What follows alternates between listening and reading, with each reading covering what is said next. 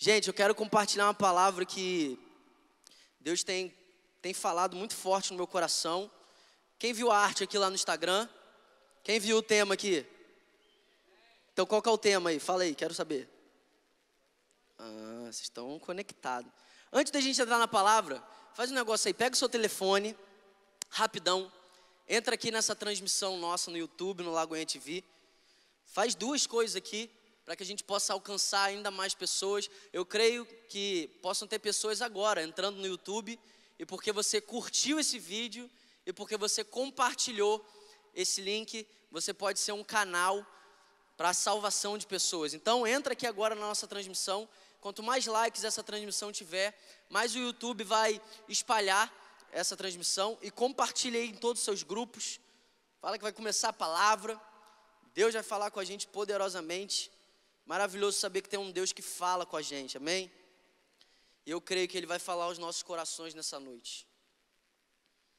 Então, como vocês viram lá, se você não viu a arte, o tema dessa palavra, eu estou pensando até em fazer uma série com essa palavra, que eu acho que não vai dar para compartilhar tudo hoje. Pensei no mês de outubro a gente separar para fazer essa série. A resposta para os nossos dias. Repete comigo. A resposta para os nossos dias. Não, mais alto. A resposta para os nossos dias. Pai, nós te agradecemos pelo privilégio, Senhor, de estar aqui nesse lugar. Nós te agradecemos porque o Senhor fala aos nossos corações. Nós amamos a Sua palavra, Pai. Nós amamos a Sua lei. A Sua palavra que traz alegria aos nossos corações.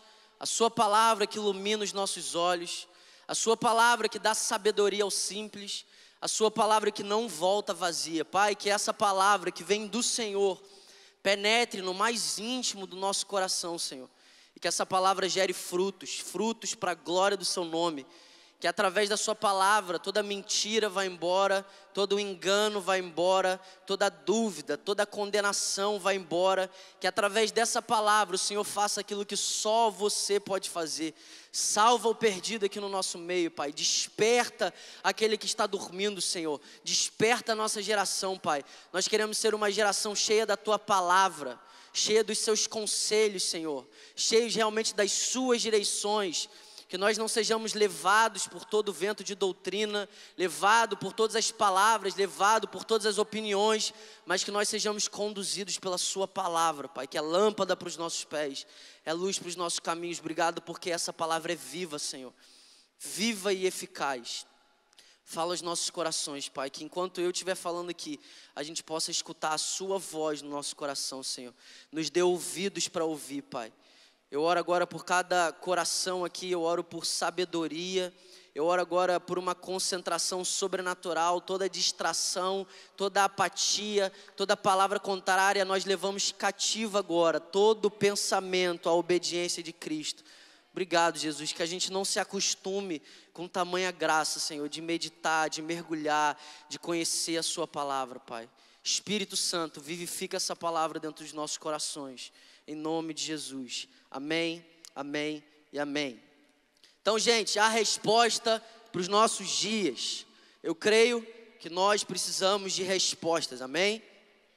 E é muito louco porque a gente precisa tomar cuidado num contexto quando a gente precisa de respostas.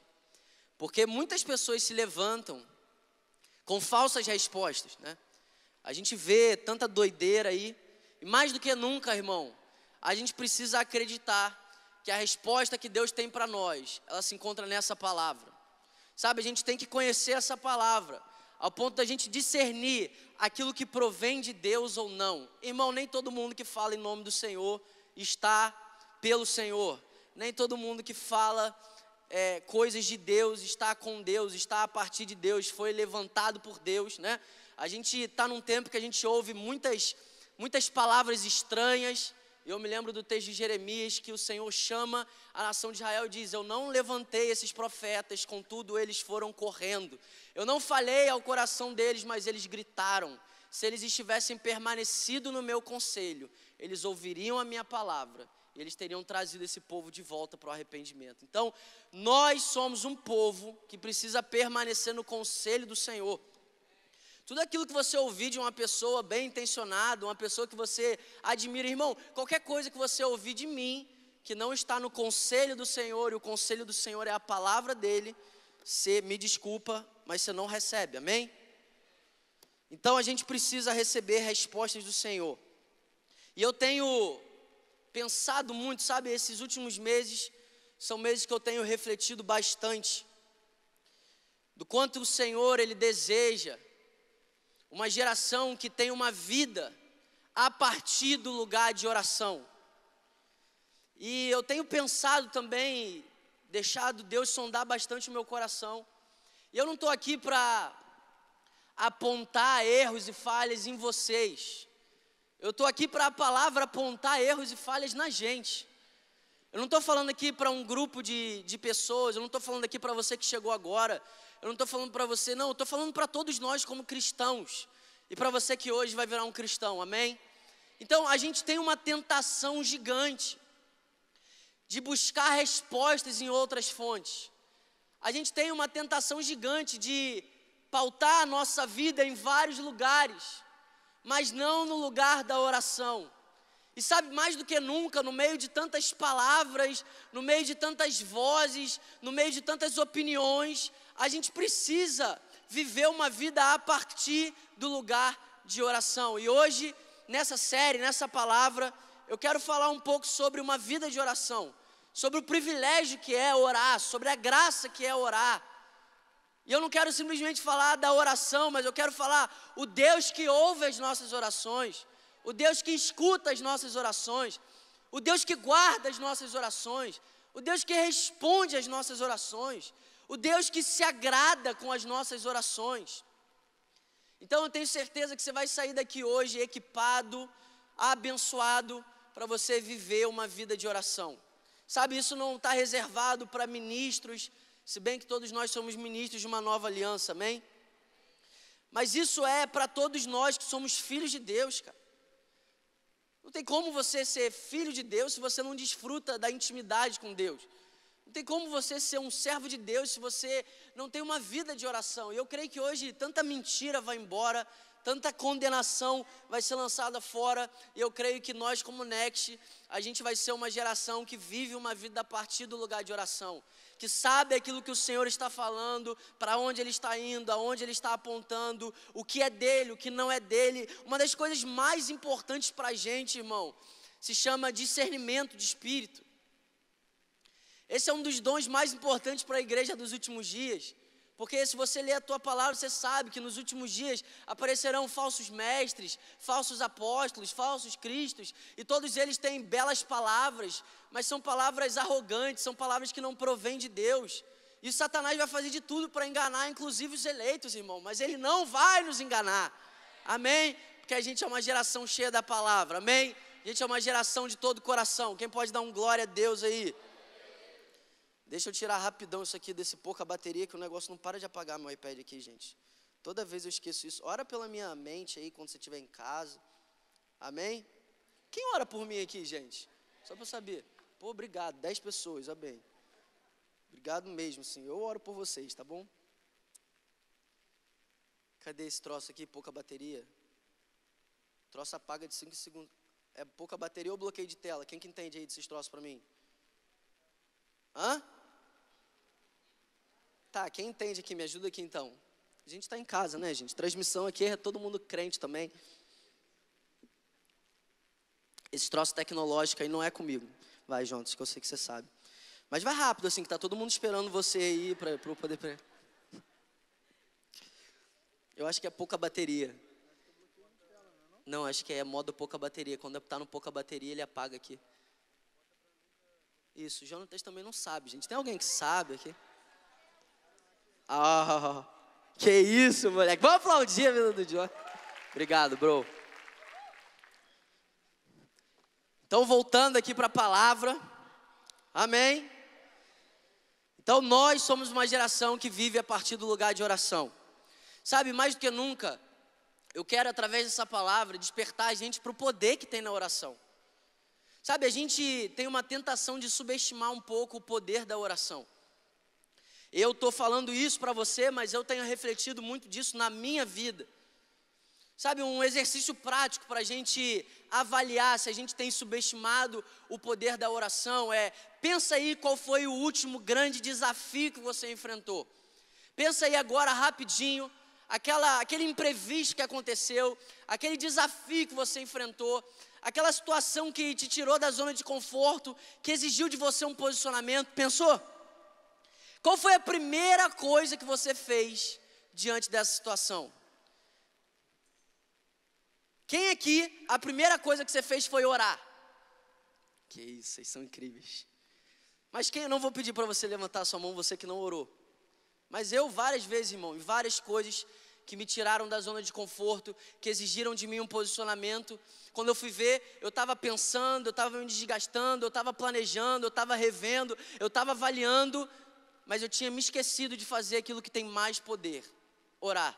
Sabe, aquilo que a gente faz em primeiro lugar, quando alguma coisa acontece, mostra muito o que a gente confia. E a gente tem uma tentação muito grande de confiar em nós mesmos, confiar nas nossas habilidades, confiar nos nossos dons, confiar na nossa capacitação para resolver os problemas. A gente tende a confiar muito mais na força do nosso braço do que em Deus, essa é a grande verdade. E a gente não está aqui para apontar para a pessoa do nosso lado, a gente está aqui para deixar Deus sondar o nosso coração. Amém? Esse é um ambiente seguro para isso. Então, tantas vezes eu parei para analisar, por exemplo, algo que Deus te confiou, algo que Deus me confiou. Deus me confiou o Next. E sabe, você que serve, você que é líder de GC, você que faz parte da liderança, você sabe quão desafiador é liderar, amém? É algo que exige muito da gente diariamente, todos os dias. São decisões, são coisas que a gente tem que fazer, deixar de fazer, resolver, cuidar de pessoas. E eu parei para ver quantas vezes eu gasto muito mais tempo pensando, planejando e sonhando do que orando. Sendo que nenhuma dessas coisas tem mais poder do que orar. Sabe, há poucas semanas atrás, se você estava aqui, você me ouviu pregando, sobre Jesus diante de uma multidão. Jesus reconhece, ele faz o diagnóstico. Eles são ovelhas sem pastor. Quem estava aqui? Acho que tem um, três, quatro semanas. Jesus passava diante das multidões, ele se compadecia das multidões e ele reconhecia, elas são como ovelhas sem pastor. Aí é muito louco porque quantos aqui sabem que Jesus era a solução para aquelas pessoas? Quantos aqui sabem que Jesus era tudo que aquelas pessoas precisavam? Elas precisavam de um pastor, amém? E Jesus estava ali, diante delas, reconhecendo a necessidade. Mas quando ele vai resolver o problema, ele tira os olhos da multidão, ele olha para os discípulos e ele chama os discípulos para resolver um problema a partir do lugar de oração. Jesus diz para eles: Olha, vocês precisam orar ao Deus da seara, porque a seara é grande, mas os trabalhadores são poucos. Sabe de uma coisa, irmão? Eu tenho certeza que muitas pessoas se ofenderiam diante de uma necessidade se elas ouvissem de um líder, de alguém, a resposta: ora. Sabe, é tão louco, a gente é tão pressionado, a gente vive numa geração tão ativista, acelerada, que até mesmo quando você fala para algumas pessoas que são cristãs, tipo, não, eu vou orar, essas pessoas ficam assim, não, como assim? Você tem que dar uma resposta. Eu já passei por isso, cheguei para uma pessoa, a pessoa me fez uma proposta, e eu falei assim, nossa, que incrível, é lindo, parece maravilhoso, eu vou orar. Aí a pessoa se ofendeu comigo e falou assim: pode orar, eu sei que Deus vai falar com você. Eu falei, irmão, se você sabe que Deus vai falar comigo, que você está ofendido aí? Aí isso aconteceu, Deus falou não. Eu falei, oi, oi. Então a gente precisa entender, irmão, o poder, porque quantos aqui tem batalhas para batalhar? Se você não tem, ora aqui pela gente, em nome de Jesus. Vamos lá, gente. Quantos aqui tem batalhas para batalhar? Irmão, não adianta você estar tá na batalha certa usando as armas erradas. Estar na batalha certa, usando as armas erradas, te leva para um lugar de fadiga, de cansaço, de frustração. E a frustração te leva para um desespero, para incredulidade, para apatia. Então não adianta lutar as lutas certas se você está usando a, as suas armas, as suas próprias armas. A Bíblia diz que as nossas armas, elas são espirituais. A nossa luta não é contra carne nem sangue, mas é contra principados e potestades. E as nossas armas, elas são poderosas em Deus. As nossas armas são poderosas em Deus. Então a gente não pode ser um povo na batalha certa com as armas erradas. Talvez você está aqui hoje cansado. E se você analisar, você está na batalha certa a batalha pela santidade, com as armas erradas, a arma da autoconfiança. Você está na batalha certa, a batalha para salvar a tua casa, com as armas erradas, a força do seu braço. E talvez você está cansado, mas Jesus continua chamando aqueles que estão cansados, irmão. O convite vinde a mim, vocês que estão cansados e sobrecarregados, não foi para o perdido, foi para crente. Então, se você entrou aqui cansado, através dessa palavra, que você receba o renovo do Senhor. Então, Jesus, ele quer gerar em nós o entendimento do quão poderosas são as armas espirituais que ele nos deu, para que a gente possa batalhar a batalha certa, da maneira certa, com as armas certas. Mas para isso a gente tem que abrir mão do orgulho, para isso a gente tem que abrir mão da autoconfiança. A Bíblia é tão clara, irmão, não se apoie no seu entendimento, não confie no seu coração. Sabe, irmão, tem coisas que são maravilhosas que Deus nos deu. Deus nos deu unção, amém? Deus nos deu habilidades, Deus nos deu dons, mas nós não podemos viver apoiados na nossa unção. Nós não podemos viver apoiados nos nossos dons. E eu creio que é um tempo, irmão, que o Senhor vai levar a gente para o deserto. Porque no deserto Ele fala no nosso coração. E quando a gente volta do deserto, o livro de Cantares está vendo uma mulher apoiada no seu amado. Essa é a igreja do Senhor, irmão. Uma igreja apoiada no amado, uma igreja que não caminha com as suas próprias pernas, uma igreja que precisa se apoiar nele, completamente dependente dele, completamente confiante nele. Eu creio que é o chamado que o Senhor fez para a geração de Israel no tempo de Oséias. Eu vou atrair vocês ao deserto, eu vou falar ao coração de vocês e vocês vão me ouvir. A gente precisa ouvir o Senhor, irmão. A resposta para os nossos dias é ouvir o Senhor. A resposta para os nossos dias é viver uma vida no lugar da oração. E é claro que no lugar de oração, Deus vai nos dar discernimento, Deus vai nos dar é, direções práticas, Deus vai nos levar a tomar decisões coerentes. Então, tem, tem um tipo de gente que usa o lugar de oração para se omitir, mas essas pessoas não estão no lugar de oração. Porque eu não conheço ninguém que no lugar de oração vive uma vida de omissão. Só se você está orando para um ídolo. Só se você está orando para você mesmo. Porque o lugar de oração, oração, a própria palavra, gera esse entendimento em nós que alguma coisa é produzida dentro da gente. Então a gente precisa confiar que vivendo uma vida no lugar de oração, a gente vai tomar as decisões certas, a gente vai entrar nas portas certas, a gente vai fechar as portas erradas, a gente vai aceitar o que é de Deus, a gente vai negar o que não é de Deus.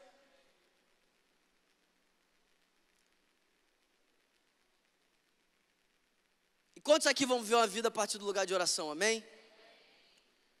Eu vou ver, irmão, porque isso é um privilégio.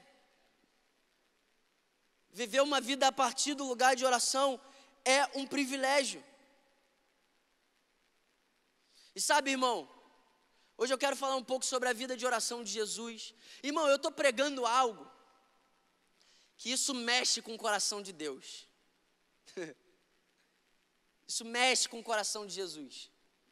Cara, se você conseguisse discernir o quanto Deus zela pela Sua palavra, Ele zela pela palavra dEle, Ele vela, Ele zela para cumprir a palavra dEle. Em Mateus capítulo 21, abre a sua Bíblia aí. Versículo 12.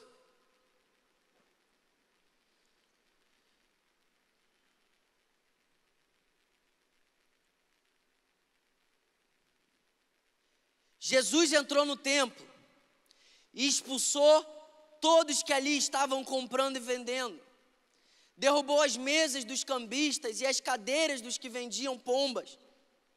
Ele disse: Está escrito, a minha casa será chamada casa de oração, mas vocês estão fazendo dela um covil de ladrões. Sabe, irmãos, eu não sei se você consegue perceber, mas a raiva de Jesus é encharcada de paixão e zelo. A gente não está vendo um homem descompensado, estressado, sem paciência. A gente está vendo um homem apaixonado, zelando pelas pessoas, zelando pela casa dele. E se você for ver o contexto, esses homens, esses mercadores, eles usavam o templo do Senhor para realmente estabelecer esse lugar. E a identidade da casa de Deus estava sendo distorcida. E graças a Deus, essa casa tem dono. A igreja tem dono, irmão. Ninguém vai mudar a identidade da igreja. Ninguém vai alterar o propósito da igreja. Ninguém, as portas do inferno não vão prevalecer contra a igreja. Essa casa tem dono. E Jesus cheio de paixão. A gente precisa enxergar, irmão. Tem gente que tem dificuldade com o juízo de Deus. Só que a Bíblia diz que ele é reto, justo em todos os seus caminhos. A Bíblia diz que existe misericórdia em cada uma das obras de Deus. Irmão, não existe nenhuma obra de Deus desprovida de misericórdia, mesmo que doa, mesmo que machuque. Ele é um Deus cheio de misericórdia. E misericórdia não é ausência de castigo. Misericórdia é tardio em irar-se. A palavra macrotúmia significa que ele é tardio em irar-se. Você nunca vai ver na palavra de Deus ele irando sem antes ele não chamar o povo, advertir, chamar, aconselhar. Ele chama uma, chama duas, chama três, chama quatro. Ele prefere te castigar do que te perder, irmão. Ele prefere descer o couro, porque o pai ama e bate no filho, amém? Quem é pai aqui nunca bateu no filho? Amém, ninguém. Isso aí, tem que dar uns tapinha. Não vai perder a linha. Dá um tapinha, um tapinha não dói, um tapinha só. E Jesus chega, que é isso, gente? Jesus chega ali no templo. E se você for ver o contexto, aonde esses caras estavam, eles estavam no pátio dos gentios. E o que, que isso tem a ver, Bernardo? Deles estarem no pátio dos gentios. É que os gentios, que não faziam parte da nação de Israel, eles tinham acesso limitado ao templo do Senhor. E aquele era o lugar mais próximo que eles poderiam chegar da presença de Deus, da arca da aliança. E aí, irmão, Jesus está olhando para um povo que o lugar que eles podem chegar, eles estão sendo confundidos. E eles estão deixando de cumprir o que tem de mais importante para se cumprir, que não é sacrifício, não é ritual, mas é usar aquele lugar como uma casa de oração. E Jesus é o dono da casa. E ele chega e ele coloca as coisas em ordem. E ele continua fazendo isso, irmão. E ele vai continuar fazendo isso. Porque a casa de Deus, a casa do Senhor, será chamada casa de oração. E nesse texto de Mateus capítulo 21, você vê que ele diz: Vocês estão fazendo dela um covil de ladrões. Mas sabe uma coisa que alegra o meu coração? Aquilo que os homens tentam fazer da igreja tem menos poder do que aquilo que Jesus faz da igreja. Aquilo que os homens tentam fazer contra a igreja tem muito menos poder do que aquilo que Jesus fez na cruz pela igreja e continua fazendo pela igreja. Então, Jesus está falando: vocês estão fazendo desse lugar um covil de ladrões. Mas quantos aqui sabem que aquilo que Jesus faz tem muito mais poder? E Jesus volta e faz daquele lugar uma casa de oração. E quando Jesus está falando, Mateus capítulo 21, ele está citando dois textos do Antigo Testamento. O primeiro texto, ele está citando o profeta Jeremias. Quando ele diz, em Jeremias capítulo 7, no versículo 11, ele diz assim: 9: Vocês pensam que podem roubar, matar, cometer adultério, jurar falsamente, queimar incenso a Baal, seguir outros deuses que vocês não conheceram e depois vir e permanecer perante mim nesse templo, que leva o meu nome, e dizer: Estamos seguros seguros para continuar com todas as práticas repugnantes? Esse templo que leva o meu nome tornou-se para vocês um covil de ladrões? Cuidado! Eu mesmo estou vendo isso, declara o Senhor. Irmão, eu não sei se você consegue enxergar o zelo desse homem. Eu vejo paixão no coração de Deus. Ele está chamando uma geração que estava se prostituindo e adulterando. Ele está falando: cuidado, cuidado com a falsa segurança que vocês têm num sistema sacrificial. Cuidado. Cuidado com a falsa segurança em vir aqui num culto legal. Cuidado com a falsa segurança. Vocês acham que vocês podem viver uma vida qualquer? Irmão, e qual o sentido de viver uma vida qualquer, servir outros deuses e ficar tendo ritos religiosos? Então Jesus está citando o profeta Jeremias. Mas a igreja do Senhor não vai ser um covil de ladrões. A igreja do Senhor vai ser um lugar que recebe muitos ladrões. Mas esses ladrões vão ser transformados, vão ser redimidos, vão ser restaurados. Quem era um ladrão aqui, irmão? Eu era, você também era. Mas esse é um lugar que é a casa de oração. E além de citar Jeremias capítulo 7, ele cita Isaías 56. No versículo 6, quando ele diz: Os estrangeiros que se unirem ao Senhor para servi-lo, para amarem o nome do Senhor e prestar-lhes culto, todos os que guardarem o sábado, deixando de profaná-lo, e que se apegarem à minha aliança, se apegarem à minha aliança, Deus é um Deus de aliança, irmão. Esses eu trarei ao meu santo monte eu lhes darei alegria na minha casa de oração. Seus holocaustos e seus demais sacrifícios serão aceitos em meu altar, pois a minha casa será chamada casa de oração para todos os povos. Sabe, em Jeremias capítulo 7, Deus estava chamando aquele povo para voltar a ter uma aliança com Ele. Deus não estava excluindo aquelas pessoas, Deus estava chamando aquelas pessoas de volta, porque elas mesmas estavam se excluindo de uma aliança. Então a casa do Senhor é a casa de oração. E se você for ver os dois textos que Jesus citou, eles têm a ver com o nome de Deus. Nos dois textos tem essa expressão: amarem o nome do Senhor. Em Jeremias, guardarem o nome. Sabe, nome na Bíblia não é simplesmente nome, nome são as características, os atributos, a fama, a soma das infinitas perfeições de Deus. Isso é o nome dele. E nós precisamos ser um povo que conhece o nome do Senhor, que ama o nome do Senhor. E se a gente for ler a palavra de Deus, irmão, A gente não vai ter desculpa para ser um povo que duvida do poder de oração. A gente não vai ter desculpas para não viver uma vida a partir do lugar de oração. E sabe, o meu propósito com essa palavra é trazer para você um entendimento do quão maravilhoso é. Eu sei que todos nós, irmãos, eu, cara, eu tinha pavor de orar. Mas na verdade eu não tinha pavor de orar, eu não conhecia Deus. Eu conhecia um ídolo. Quando eu conheci o Deus que inclinava os ouvidos para o meu clamor, quando eu conheci o Deus que quando eu entrei pela porta do meu quarto, ele já estava lá me esperando. Quando eu conheci o Deus que ouve as minhas orações, guarda as minhas orações. Quando eu conheci o Deus de Provérbios 15 que diz que a oração do justo é o seu prazer. Quando eu conheci o Deus que recebeu a oração de Noé como um incenso e liberou uma palavra de bênção sobre ele. Quando eu conheci o Deus de Daniel, que responde, que não é indiferente. Quando eu conheci o Deus da Bíblia, que se alegra muito mais na nossa presença do que a gente se alegra na dele. E tudo bem, ele é Deus.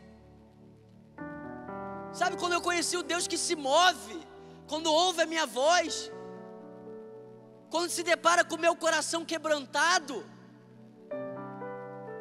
eu parei de não gostar de oração. Porque na verdade eu entendi o que, era orar. Quando eu entendi que oração não era só ficar falando, falando, falando. Irmão, eu sou um homem de poucas palavras. Quem caminha comigo sabe disso. É difícil eu ficar muito tempo conversando com uma pessoa, ficar. Ah, eu sempre fico escutando, eu fico ouvindo. E oração não é só você falar, irmão. Tem gente que fala assim: eu não consigo passar de dois minutos orando. É porque você não para de falar. Você pega o pergaminho, abre. Mas oração é desfrutar da presença de Deus. Oração não é monólogo. Oração é um diálogo. Você fala, ele fala com você, você escuta. Ah, Bernardo, mas isso aí é, muito distante. Deus não fala comigo, fala. Deus vai falar com você todos os dias que você abrir a sua Bíblia. Você abre a sua Bíblia e Deus fala no seu coração. E daqui a pouco, irmão, eu lembro, eu lembro, estou falando de mim. Assim, cara, eu lia os livros falando dos avivalistas. Não, os caras, irmão, quando eu li que acho que era John Wesley, que não botava ninguém na igreja dele que não orasse duas horas por dia, eu falei, meu Deus, eu vou pro inferno. Então, acabou. Como assim? Que orar duas horas, tá doido? Não tem como. Eu tô falando de mim, irmão. Eu lembro o primeiro dia, eu lembro que eu falei assim, a partir de hoje, cara, meu Deus do céu, é só Deus mesmo, cara, é só a graça. Eu falei assim, a partir de hoje eu vou orar uma hora por dia. Quem aqui nunca fez isso, né? Se você não fez, provavelmente você vai fazer. Aí eu lembro, irmão, que, irmão, parecia que eu endemoniava de tanta raiva. Dava meia hora, eu ficava assim. Mas na verdade, irmão, era um monte de engano, um monte de mentira. Quando você abre essa palavra, você conhece o Deus dessa palavra, você entra ali, você se perde no tempo, irmão. Irmão, você não está falando de alguém, de alguém legalista, você está falando de, ouvindo de alguém que foi encontrado por Deus. Eu amo orar, irmão. Aí tem gente que fala assim: o que você mais gosta de fazer? Eu gosto de orar. Aí a pessoa. Mas eu não estou falando isso de, de vaidade, não estou falando isso aqui de, de palhaçada. Não tem nada melhor do que estar com Deus.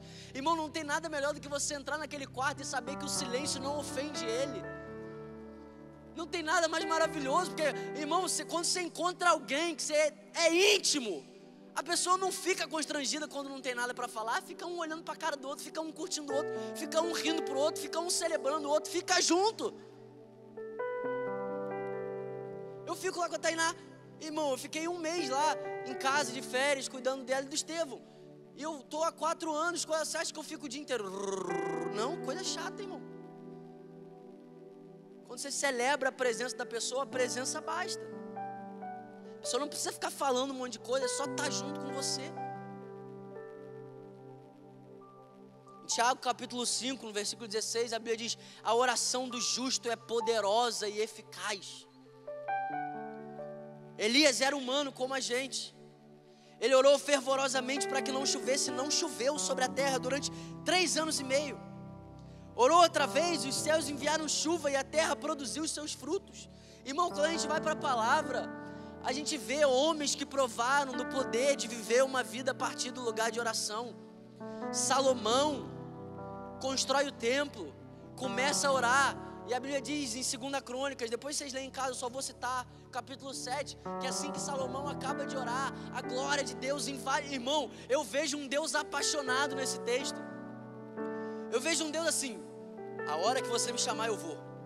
Essa é a imagem que eu tenho, porque o texto está falando assim: ó, assim que Salomão acabou de orar, a glória do Senhor invadiu o templo. Sabe qual é a revelação que a gente precisa ter? que a gente serve a um Deus apaixonado pela nossa presença. Você nunca vai ser apaixonado pela presença de Deus se você não entender que Ele primeiro é apaixonado pela sua. Você nunca vai amar o Senhor se você não entender que primeiro Ele te amou.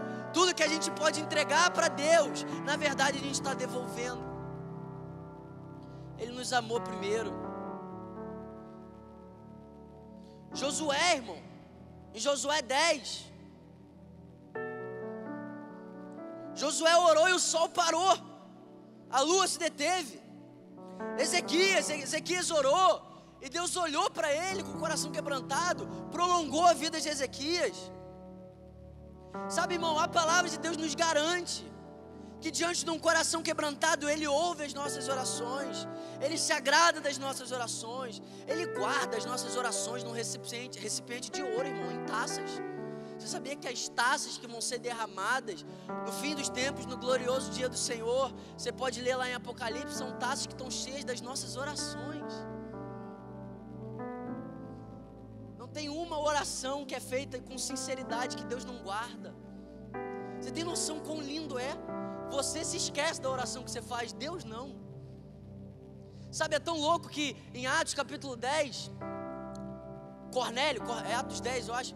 Cornélio Cornélio era, era um homem que, cara, nos nossos dias, Cornélio não era nem crente, vamos, vamos dizer assim, não era nem convertido, nascido de novo.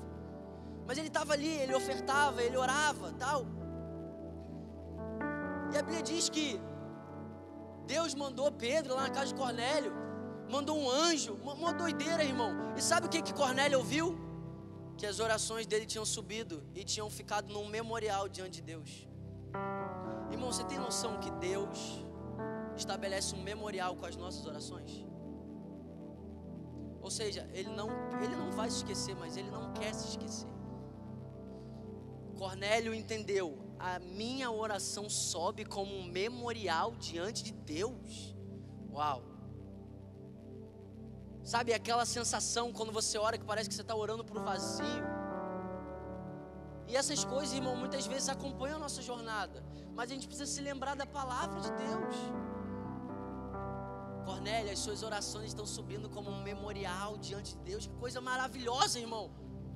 Que coisa maravilhosa, irmão. Um memorial que Deus estabelece com as nossas orações. Ele ouve, ele guarda. Ele responde. E aquelas que não forem respondidas agora serão respondidas no fim dos tempos. Você sabe que Deus vai usar as nossas orações para restaurar todas as coisas.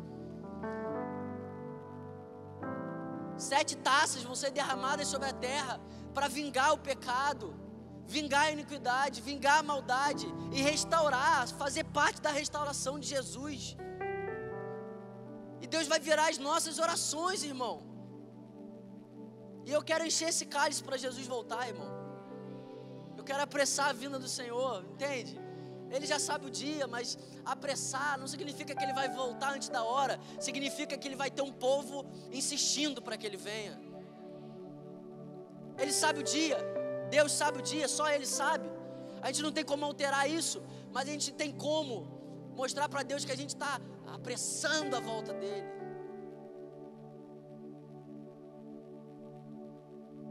Orar é uma dádiva, irmão. Orar é uma benção. Sabe, é, tem o lado bom da gente ter nascido num contexto depois da cruz. Claro que é maravilhoso, mas também tem um lado bom desses caras, porque esses caras, irmão, eles tinham que ir direto lá sacrificar, ofertar, oferta pelo pecado, cheio de uma consciência ruim, porque Deus tinha estabelecido aquela, aqueles ritos, irmão, Deus não é doido. Deus estabeleceu todos aqueles rituais por dois motivos: para apontar para Cristo, o Cordeiro perfeito, e para constantemente lembrar aquele povo que eles precisavam de um Salvador. Porque eles sabiam, se essa oferta fosse suficiente, eu não precisava voltar aqui toda hora para ofertar. Agora, qual que é o lado bom de ter vivido essa realidade? O lado bom, irmão, é que quando esses caras viram Jesus na cruz, e eles viram que aquele véu se rasgou, eles tiveram uma intencionalidade, uma ousadia que às vezes falta para gente. Porque a gente ouve assim: o véu se rasgou. Tem noção o que é que você viver anos, anos, ter que ir indo lá, ofertar, sacrificar, oferta pelo pecado, tal, tal, tal, eu não tenho acesso. Só o sumo sacerdote, uma vez por ano, pode entrar aonde a presença de Deus está. Você chega perto, mas não consegue acessar. Você chega ali com condenação, com culpa. É toda hora um sacrifício, toda hora um pecado. Pequei, oferece isso, pequei, oferece aquilo. Mas isso tudo era Deus trabalhando gratidão no povo quando o véu fosse rasgado. E por mais que a gente vive agora numa nova aliança, a gente pode se lembrar dessas coisas e entender o privilégio que é fazer parte de uma geração onde o véu foi rasgado de cima a baixo. Nós temos livre acesso por um novo e vivo caminho, a presença de Deus. A Bíblia diz que Ele nos ressuscitou com Cristo e nós estamos juntamente com Ele à destra de Deus nas regiões celestiais, meus amigos. Gente precisa valorizar isso. Você acha normal Deus que te ouve? Eu não acho isso normal, irmão. Eu não acho isso normal. Eu não posso me acostumar com Deus que eu vou chegar na minha casa depois desse culto. Eu vou entrar no meu quarto e Ele vai estar lá me esperando. Eu não posso me acostumar com isso. Ele é o Criador de todas as coisas. Ele não é meu coleguinha, Ele é o Criador de todas as coisas. Ele me criou para Ele. Ele é o autor de todas as coisas. Você tem noção? Tantas pessoas se cansando, se frustrando. querendo ser notada por tantas pessoas, querendo ter acesso em tantos lugares. Tem gente que quebra princípios, quebra cara, quebra valores, quebra tudo para acessar certos lugares. Essas pessoas precisam se lembrar qual lugar que você tem acesso através do sangue de Jesus. Sangue de Jesus. Nós temos acesso à sala do trono. Nós temos acesso à presença de Deus.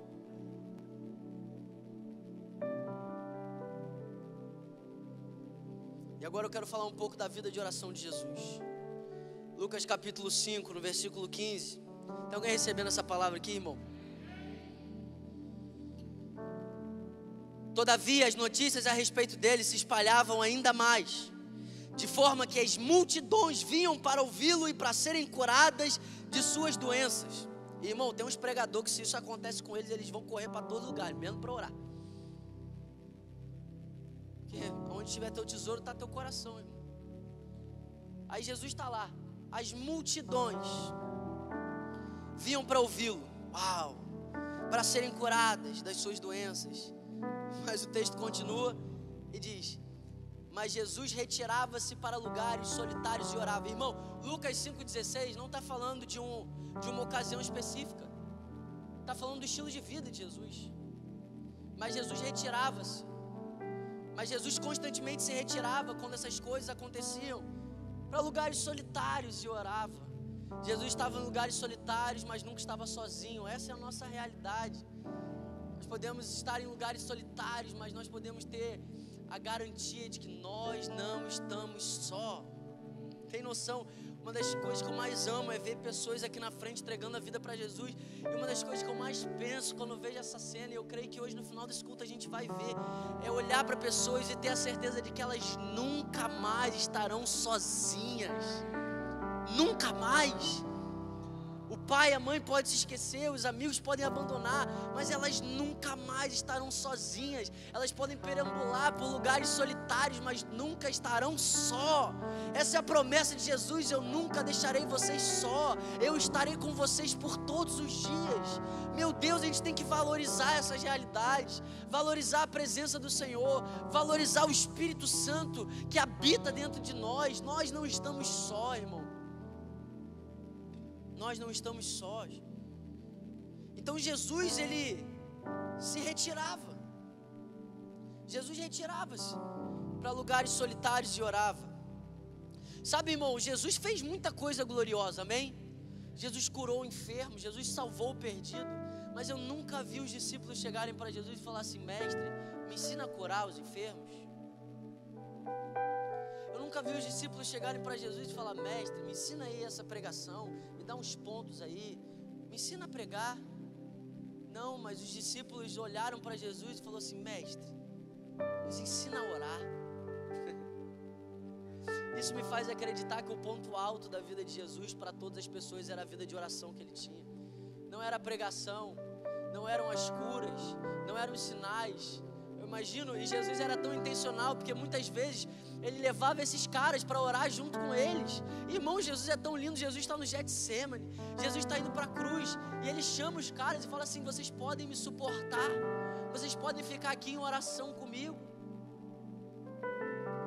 E os caras dormem. E Jesus volta e fala assim: Pô, vocês já dormiram, cara? Eu estou angustiado. Olha que lindo, irmão. Eu estou angustiado. Me ajuda em oração.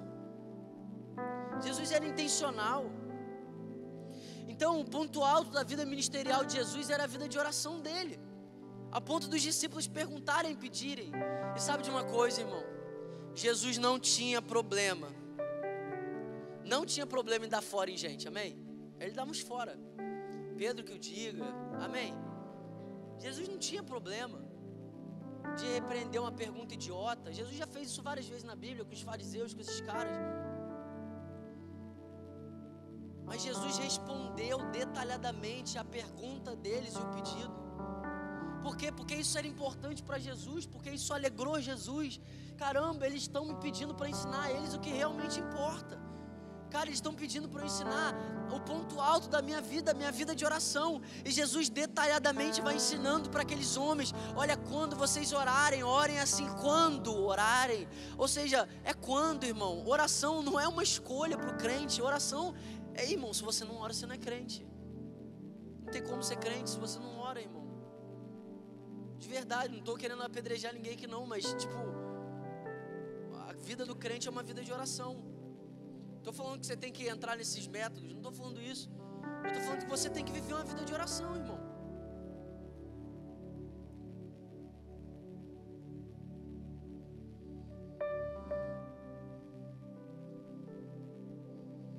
E aqui tem vários momentos que eu anotei que Jesus orou, e eu só quero citar eles. Eu nunca tinha reparado que Jesus, enquanto tinha sido batizado, ele orava. Lucas 3:21 a Bíblia diz que aconteceu que como todo o povo se batizava, sendo batizado também Jesus, orando ele, os céus se abriram. Deixa eu ver se essa versão fala isso também. Olha que lindo, Jesus foi batizado e estava orando. Eu anotei aqui várias passagens onde Jesus estava orando. Jesus orou a noite inteira antes de escolher os doze discípulos. Jesus orou antes de multiplicar pães, cinco mil pães. Jesus orou durante a multiplicação. Jesus orou depois da multiplicação. Jesus orou antes de ser transfigurado no Monte da Transfiguração em Lucas 9. Jesus orou pelas crianças, pelos pequeninos. Jesus orou antes de ressuscitar Lázaro. Jesus orou no templo. Jesus orou na ceia. Jesus orou por Pedro, para que a fé dele fosse perseverada. Jesus orou pelos discípulos em João 17, antes de ir para a cruz. Jesus orou no Getsemane. Jesus orou na cruz. Jesus orou no caminho de Emaús, quando encontrou aqueles homens. Por que, que eu estou falando isso, irmão? É para você entender que não tinha uma circunstância característica para que Jesus orasse. Jesus orava sempre. Jesus orava quando tudo estava bom. Jesus orava quando as coisas estavam difíceis. Jesus orava quando as pessoas rejeitavam ele. Jesus orava quando as pessoas queriam coroá-lo à força. Jesus orava sempre. Oração não é uma ferramenta no dia mal apenas. Oração é a ferramenta de Deus para todos os dias. A gente não pode ser um povo que entra no nosso quarto só quando existe uma, uma necessidade quando existe uma decisão a ser tomada, a gente precisa ser um povo que ora sempre. Jesus orou em todas as circunstâncias, Jesus orou em vários momentos, Jesus orou diante de todas as circunstâncias possíveis.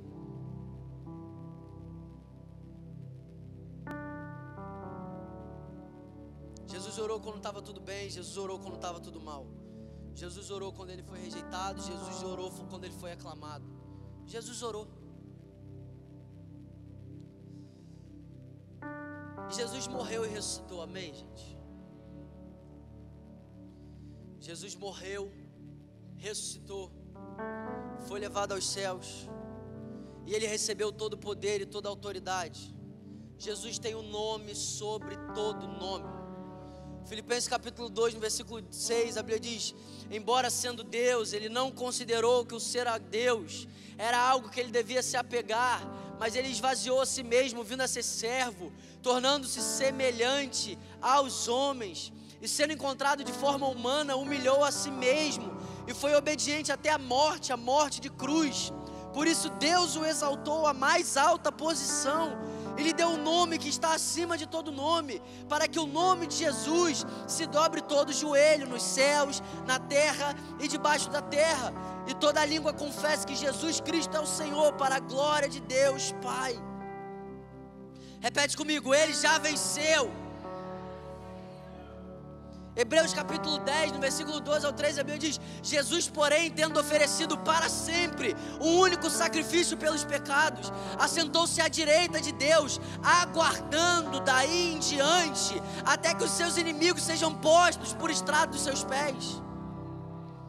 Ele está esperando, ele está aguardando. Escuta, irmão, Jesus não está batalhando para conquistar, Jesus já conquistou. Jesus não está lutando, quem luta contra o diabo é os crentes doidos aí. Que o povo acha que falou de intercessão, acha que é, irmão. Ah, vamos interceder, vamos. Demônio, Satanás, vai orar pela pessoa, vou orar por você. Eu repreendo, eu repreendo, eu repreendo, eu repreendo, eu repreendo, eu repreendo, eu repreendo, eu repreendo. Ficou meia hora repreendendo, irmão. Não abençoou, não declarou nada. Vai, vamos interceder, vamos interceder. Satanás é espírito de tranca-rua, espírito de sete não sei o quê, espírito não sei da onde, espírito, eu nunca vi tanto espírito, eu nunca nem vi na Bíblia esse monte de espírito, mas é espírito, espírito de divórcio, espírito de prostituição, espírito de moralidade, espírito, espírito, espírito, espírito, espírito, espírito, espírito, espírito, espírito. Aí acaba a intercessão, só repreendeu, não falou nada. Aí precisa ler que Jesus está só aguardando, esperando. Amém. Pode repreender, mano. Não precisa só fazer isso. Intercessão não é só ficar demônio, é óbvio. Existem, existem, mano, existem momentos, amém, gente? Um discernimento, uma coisa, mas você achar que intercessão é só você ficar falando contra o diabo. Aí tá Deus lá no trono querendo te ouvir, só fala assim, gente, só fala com o diabo. Só fala com o diabo, Gabriel, ô Miguel, só fala com o diabo lá, que é crente lá, ó. Nem lembra de falar comigo, só fala com o demônio. Intercessão é estar com Deus, é falar com Deus, é ouvir Deus, é ser um com Deus. Então Jesus está aguardando, amém? Então quem aqui concorda com a palavra? Jesus tem um nome sobre todo nome, amém? Jesus tem toda a autoridade, amém? Jesus recebeu a mais alta posição porque ele foi fiel até a morte, amém? Então Jesus reina, irmão. Ele é o governante dos governantes, ele é o rei de reis, ele é o senhor dos senhores. Agora, quem concorda comigo que Jesus poderia estar fazendo qualquer coisa agora? Ele tem o nome, ele tem toda a autoridade, ele tem tudo, ele manda. Jesus poderia estar fazendo qualquer coisa agora. Mas sabe o que Jesus está fazendo? Jesus está intercedendo. Romanos capítulo 8, versículo 34, ele diz: Quem os condenará? Foi Cristo Jesus que morreu e mais, que ressuscitou e está à direita de Deus e também intercede por nós. Hebreus capítulo 7, no versículo 25. A Bíblia diz, portanto, Ele é capaz de salvar definitivamente aqueles que por meio dele se aproximam de Deus, pois vive sempre para interceder por eles. Jesus não está lutando, irmão, Jesus já venceu.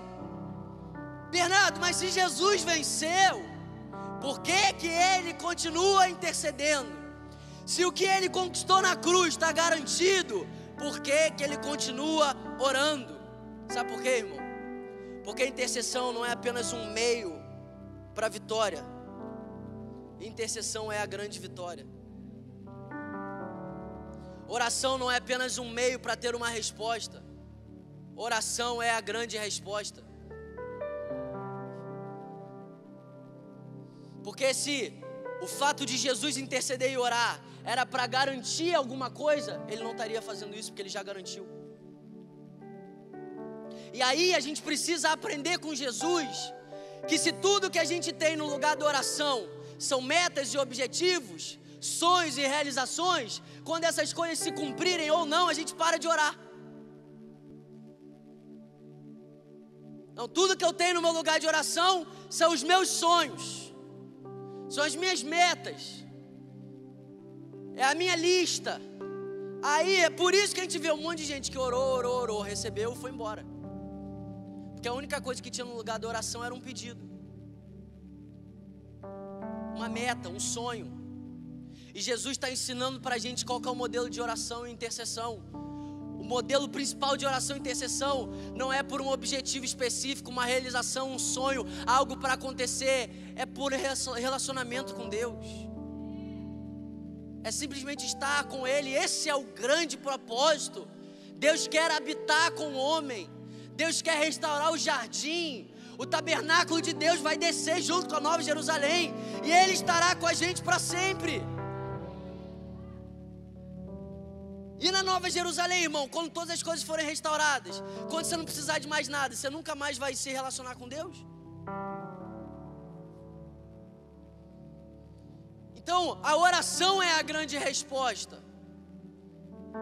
A intercessão é a grande resposta. Estar com Deus é a grande resposta. E tudo que precisa ser gerado, vai ser gerado a partir desse lugar. Tipo, vou, te, vou me trazer como exemplo. Eu não vou para o meu secreto para ter uma palavra para pregar. Eu vou para o meu secreto para ter Deus. E tudo que eu preciso é gerado a partir desse lugar. Então fica tranquilo, irmão. Viver uma vida a partir do lugar de oração não vai te levar a um lugar de omissão, não vai. Não vai porque Ele é o maior interessado. As decisões que a gente precisa tomar, as situações que a gente precisa resolver, as coisas práticas que a gente precisa colocar em ordem, tudo que a gente precisa fazer, Ele é o maior interessado que a gente faça. Então, se a gente viver uma vida a partir do lugar de oração, a gente vai viver uma vida posicionada. E sabe que eu estou falando isso, irmão? Porque a gente vai no Instagram e tem um monte de gente falando um monte de coisa, irmão. Tem um milhão de pessoas falando pelo Brasil, falando do Brasil, falando pro Brasil, falando contra o Brasil, falando, falando, falando, falando, falando, falando, falando. E eu fico me perguntando, meu Deus, será que esse povo está orando tanto que está falando? Será que esse povo está orando tanto que eles estão falando? E eu não estou aqui criticando a fala. Eu estou criticando a fala que não é fruto do lugar de oração.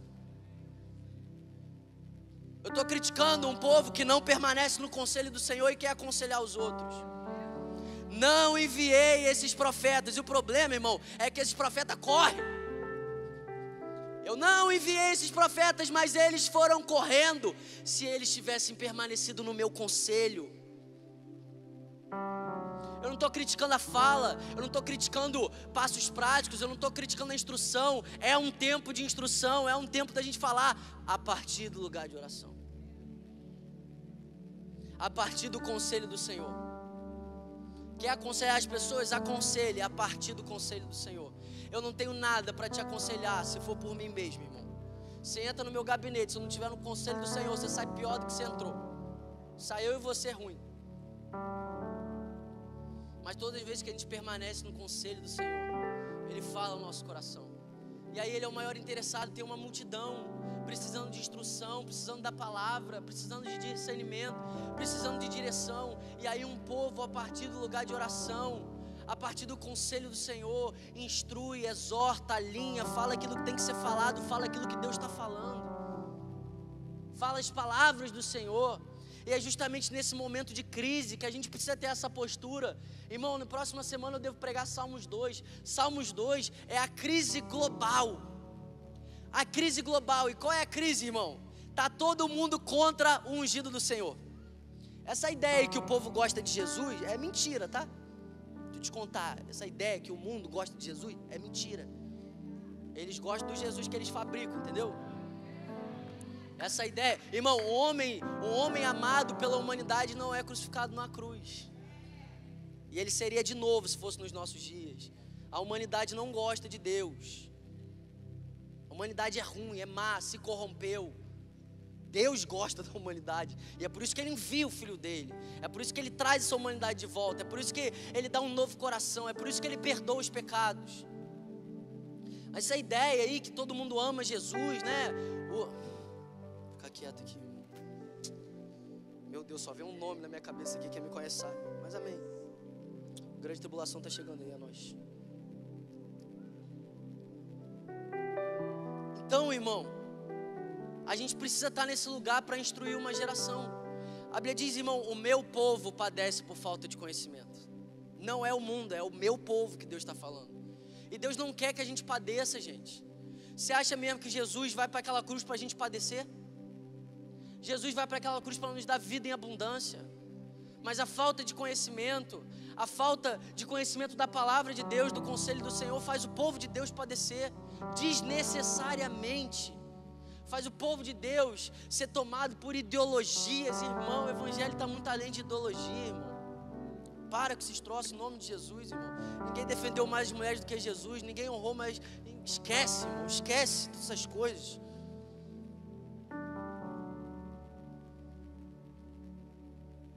Gente precisa, cara, ser uma voz profética nos nossos dias.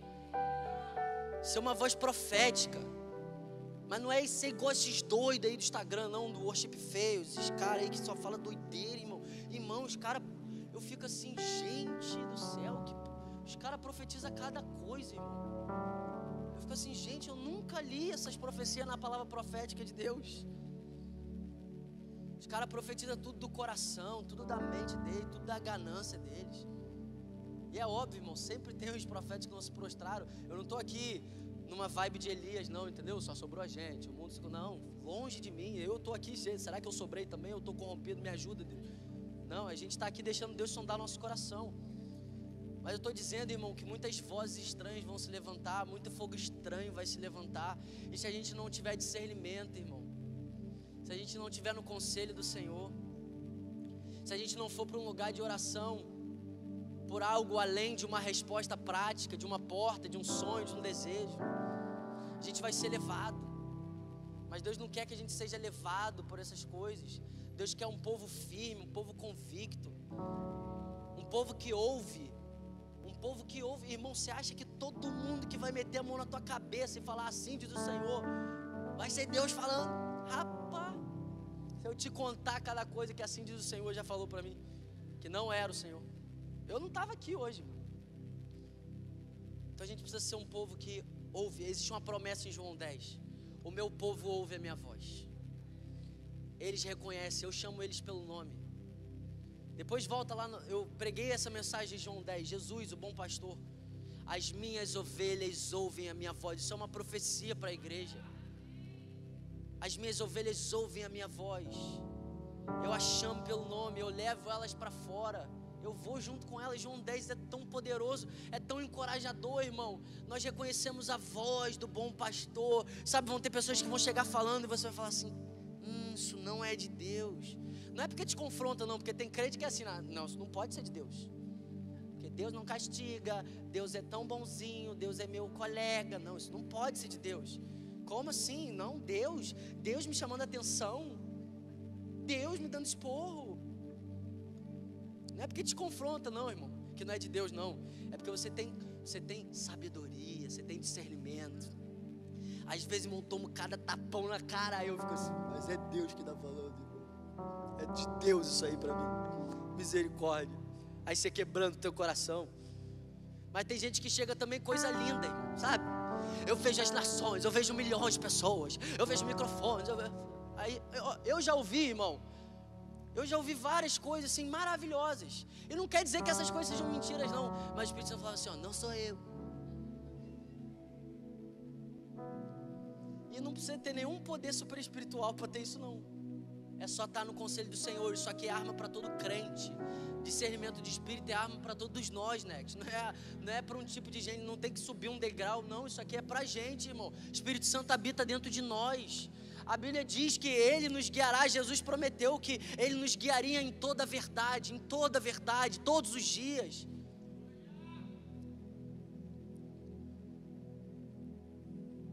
Isso tudo foi a introdução para o texto base da noite. Vou acabar agora, mas eu só vou dar o texto. Fica tranquilo. Lamentações capítulo 3. Irmão, se tem uma algo que Deus tem quebrado meu coração é com o livro de Lamentações. Sabe, ele tem sido muita cura para mim porque eu estou num tempo de bastante lamento. E sabe o que eu amo, irmão? Deus não se ofende com o nosso lamento. Tem noção que tem um livro na Bíblia só de lamento? Deus não se ofende com o nosso lamento. Escuta, eu não estou falando de questionamento, estou falando de lamento, lamentar. Eu lamento, eu lamento a dor, eu lamento tudo isso, mas não é uma postura de questionamento com Deus, é um lamento. E Deus não se ofende com o nosso lamento. Pelo contrário, tem um livro na Bíblia sobre lamentações. Mas sabe, Deus me deu esse texto porque eu creio que ele é uma palavra profética para a gente hoje. E sabe, talvez você veio para cá esperando passos práticos, pontos, mas eu creio que o Espírito Santo está dizendo para você: isso tudo eu vou te dar no lugar de oração. Isso tudo Ele vai nos dar no lugar de oração. Como falar, o que falar, quando falar, aonde estar, aonde não estar, tudo Ele vai dar a partir do lugar de oração. E eu estou seguindo o tema, porque para mim a grande resposta dos nossos dias é ser um povo de oração. É a arma mais poderosa que a gente tem. Orar pelos nossos amigos. E a partir desse lugar fazer o que tem que ser feito. Orar pelos nossos amigos e abraçar os nossos amigos. Orar pelos nossos amigos e gastar tempo com eles orar pelos que estão sendo perseguidos e ofertar na vida deles, Orar pelos missionários, enviar e sustentar. A oração não te leva para um lugar de omissão, isso é mentira, irmão. Isso aí quem botou na sua cabeça foi o diabo. A oração nunca vai levar a gente para um lugar de passividade, nunca vai levar a gente para um lugar de omissão. A oração do justo é poderosa em seus efeitos. Ela pode muito em seus efeitos, vários efeitos. A nossa oração tem efeitos que a gente não tem nem ideia. Eu imagino Daniel orando meio da Babilônia, num contexto tão desafiador. Eu sabia, eu sei que Daniel sabia que existia poder na oração, mas eu duvido que ele sabia que a oração podia ter tantos efeitos. Ao ponto da oração dele ter feito Deus imediatamente mandar anjos e responder a ele, dar visões, dar sabedoria para ele. E a Bíblia diz em Daniel 10, Daniel 10 é um manual de intercessão. Vai lá para Daniel 10, você vai ficar. Porque você vai ver, irmão, que Daniel prevaleceu contra os demônios, permanecendo no lugar de oração. A Bíblia diz que assim que Daniel começou a orar, inclinou o coração para orar, buscar o Senhor, se arrepender dos seus maus caminhos, se arrepender pelo povo dele, Deus mandou a resposta dos céus. E nas regiões celestiais começou uma guerra. O rei da Pérsia, uma potestade, um principado, começou a resistir os anjos que Deus tinha enviado. Aí você sabe o que, que fez a diferença para os anjos prevalecer contra os demônios? Sabe o que, que fez a diferença para os anjos prevalecerem contra os demônios? Para trazerem a resposta de Daniel? É que Daniel continuou no lugar de oração. Ele perseverou. Em nenhum momento Daniel se direciona para o rei da Pérsia, o principado. Rei da Pérsia, eu te. Ai, rei da Pérsia cai por terra. Não, ele só ficou lá com Deus, buscando a Deus, permanecendo com Deus, perseverando em Deus, se deleitando em Deus, com Deus. E ele nem sabia, mas tinha uma guerra no mundo espiritual. Mas tem coisa que a gente não precisa nem saber, a gente tem que saber o que realmente importa. Deus nos ouve, Ele está ali, Ele se alegra, Ele nos ama, Ele nos escuta. Perseverar no lugar de oração é o caminho para você perseverar sobre batalhas espirituais. Irmão, isso é tão sério que Jesus ensinou os caras a orar e falou assim: ó, orem para que vocês não caiam em tentação. Se você perguntar para o crente hoje, como é que eu não caio em tentação? Quem que vai falar para você orar? Mas tudo é gerado a partir do lugar de oração, irmão tudo. Você chegar para um crente hoje, cara, como é que eu consigo sabedoria? Aí ela fala, ah, mano, tem uma mentoria irada aqui, tem os livros, tem um monte de coisa que vou te indicar um monte de material. Aí a Bíblia diz que Deus fala assim, ó, peça sabedoria, eu dou de bom grado. Ai, meu Deus. Meu Deus, os caras gastando dinheiro. Tô. Se alguém tem falta de sabedoria, peça a Deus que Ele dá de bom grado. Peça, ore. Ore. A oração é o caminho para conquistar tudo aquilo que Jesus liberou sobre nós na cruz. A oração é o caminho para prevalecer, para perseverar, para avançar, para não retroceder. A oração é o caminho para viver em santidade. A oração é o caminho para continuar vivendo uma vida reta. A oração é o caminho para ser fiel. A oração é o caminho para tudo. Por quê? Porque não é a oração em si, é estar com Deus, tá? Eu não estou te dando, não é. Uma vez o pastor Felipe pregou algo tão poderoso que ele falou muito mais do que o poder na oração é o poder no Deus que responde a oração. Eu estou falando sobre oração para sintetizar, você está com Deus. Estou falando sobre Deus. É em Deus que você persevera. É em Deus que você avança. É em Deus que você é renovado. É em Deus que você é curado. É em Deus que você é encontrado. É em Deus que você é tocado, é em Deus que você é fortalecido, é em Deus que a força dele vem sobre a sua fraqueza, é em Deus, é no lugar de oração, é estando com Ele. Eu creio que Lamentações capítulo 3, versículo 41 é uma palavra profética sobre a gente. Eu creio que exatamente agora o Espírito Santo ele está chamando a igreja para esse lugar. Sabe, quem tem ouvidos para ouvir, ouça, que o Espírito Santo diz à igreja. Lamentações capítulo 3, versículo 41. O texto diz: Levantemos o coração e as mãos para Deus que está nos céus. E digamos: Pode passar. Pecamos e nos rebelamos. Escuta uma coisa, isso aqui não é para trazer confusão para você não. Depois você vai ler o livro de Lamentações, você vai entender o contexto. Deus não perdoou porque os caras eram hipócritas. Eles não se arrependiam, tá? Eles apresentavam diante de Deus, eles ficavam falando, falando, falando, mas não tinha arrependimento sincero. Mas em Lamentações, capítulo 3, versículo 41, é uma resposta de um profeta, de um homem de Deus, chamando o povo para esse lugar de nos posicionarmos, sabe? E o Espírito Santo, ele está chamando a gente nessa noite, Nex, para a gente fazer parte de um povo que vai levantar o coração e as mãos. Na versão Nova Almeida atualizada, eu amo que diz assim: ó, levantemos o coração juntamente com as mãos. Que todas as vezes que a gente levantar as nossas mãos, isso seja uma comprovação que nós estamos levantando junto com as nossas mãos o nosso coração. Levantemos o nosso coração junto com as nossas mãos. Esse é um convite de Deus para nós nesses dias. E sabe o que eu amo, irmão? Esse é um convite para quem está perdido. Talvez você pode ouvir essa palavra e falar assim: "Ah, eu acho que eu não faço parte desse grupo não. Eu sou ruim demais. Eu estou fazendo coisa muito ruim". Irmão, lê lá Lamentações, lê o livro de Lamentações, você vai ver o que, que a nação de Israel estava fazendo. Você vai ver o quanto eles se prostituíam, o quanto eles adoravam outros deuses, o quanto eles cumpriam rituais de maneira auto, automatizada, no automático, irmão, negligenciando Deus, negligenciando o Senhor. Eles não davam caso para o Senhor, eles não estavam nem aí para Deus, irmão. E um povo nem aí para Deus. Ouve isso de Deus. Porque lembra que eu falei, tem tudo a ver com Ele, Ele nos amou primeiro. Sabe, o que, que adianta uma mão levantada se não tiver um coração junto com a mão?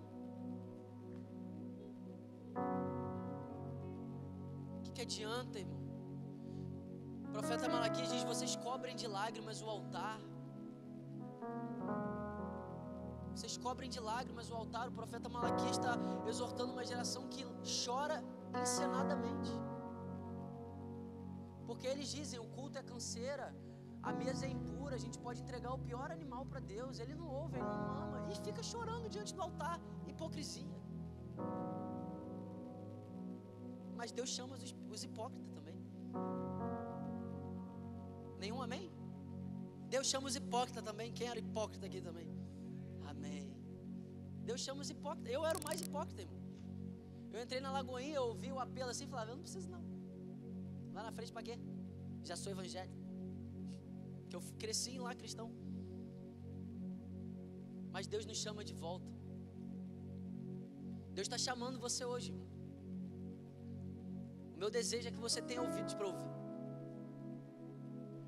para você levantar o seu coração hoje para Deus, para você entregar o seu coração para Deus, para você não apenas levantar a mão, mas levantar junto com a sua mão o seu coração. Coisa linda, cara. E num contexto de pecado que isso aqui está falando, nós pecamos. Nós pecamos, Deus. Ou seja, você pode estar do jeito que você tiver aqui hoje, irmão diante de Deus. Você pode estar do jeito que você tiver. Você pode ter feito o que você fez. Se você ouvir a voz dele, se você reconhecer, e se você levantar o seu coração hoje, ele recebe.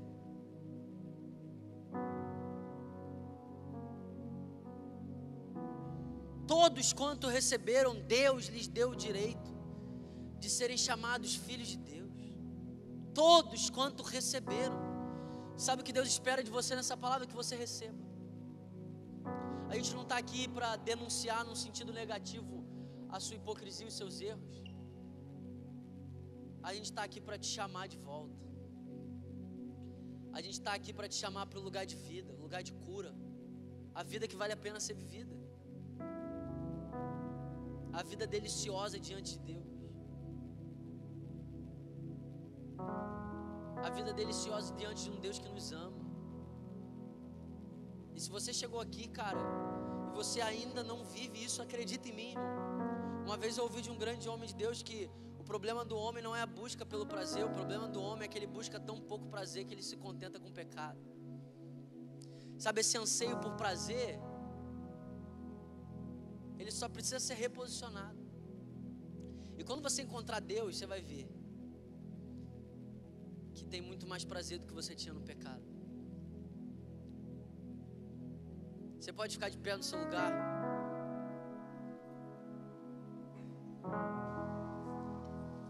Pode vir o louvor, next worship.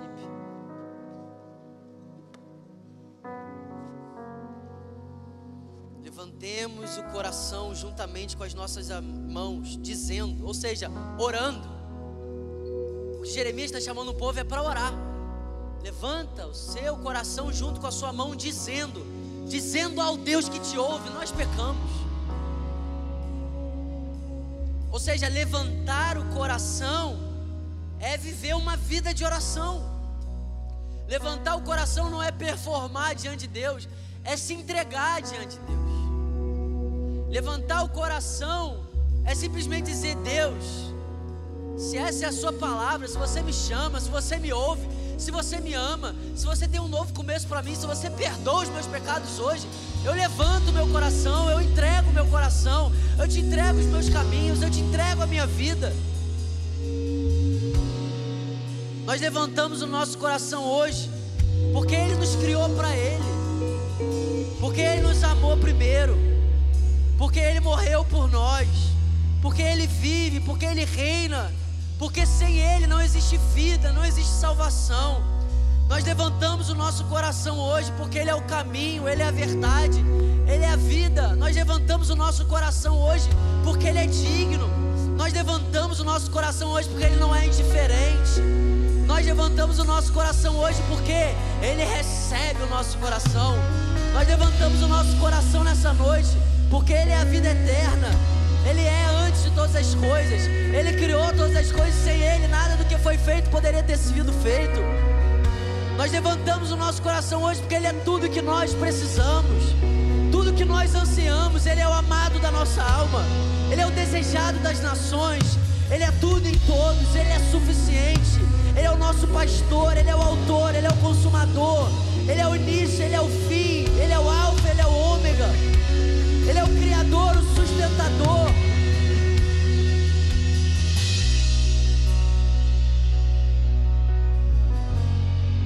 Ele é tudo. Ele é o sumo sacerdote, Ele é o Rei dos Reis. Ele é o que venceu, Ele é o que vive. Irmão, feche teu olho agora. Nesse exato momento, tem um homem no trono intercedendo por você. Não é Gabriel, não é Miguel, não é o apóstolo Paulo, não é Pedro, não é o Caio. Tem um homem intercedendo por você agora no trono, o nome dele é Jesus. Ele vive para interceder por você. Nos momentos de maior fraqueza, você só não desfaleceu porque ele estava intercedendo por você. Foi isso que ele disse para Pedro: Pedro, eu roguei a ti, eu roguei a Deus por você, para que você não desfalecesse, Pedro.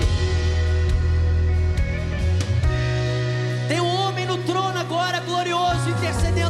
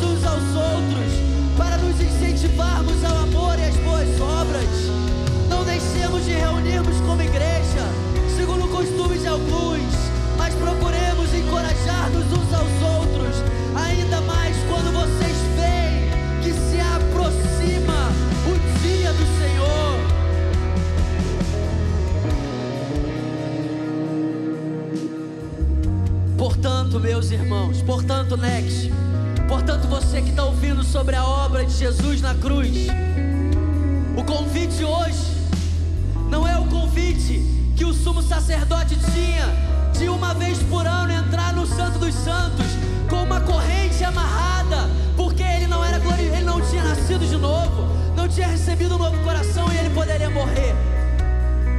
Não é um convite para entrar nesse lugar com medo,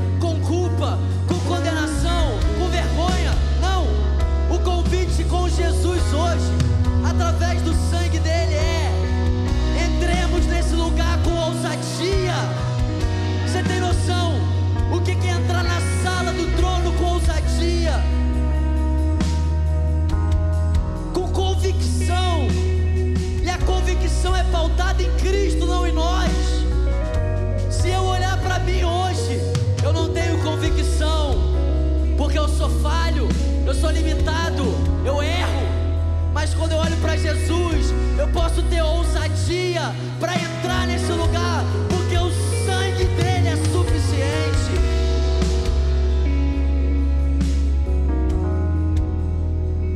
O sangue dele é suficiente.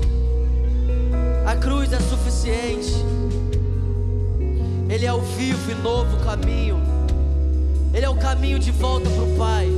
O caminho que o ser humano nunca poderia fazer por si só. Ele é. Sabe, a gente vai cantar essa canção. E eu creio que Hebreus 10 vai virar uma verdade para muitas pessoas aqui. Enquanto a gente canta essa canção, o Espírito Santo libera sobre você agora. Você que entrou aqui amedrontado, condenado, acovardado. O Espírito Santo vai liberar sobre você agora ousadia, convicção, ousadia para se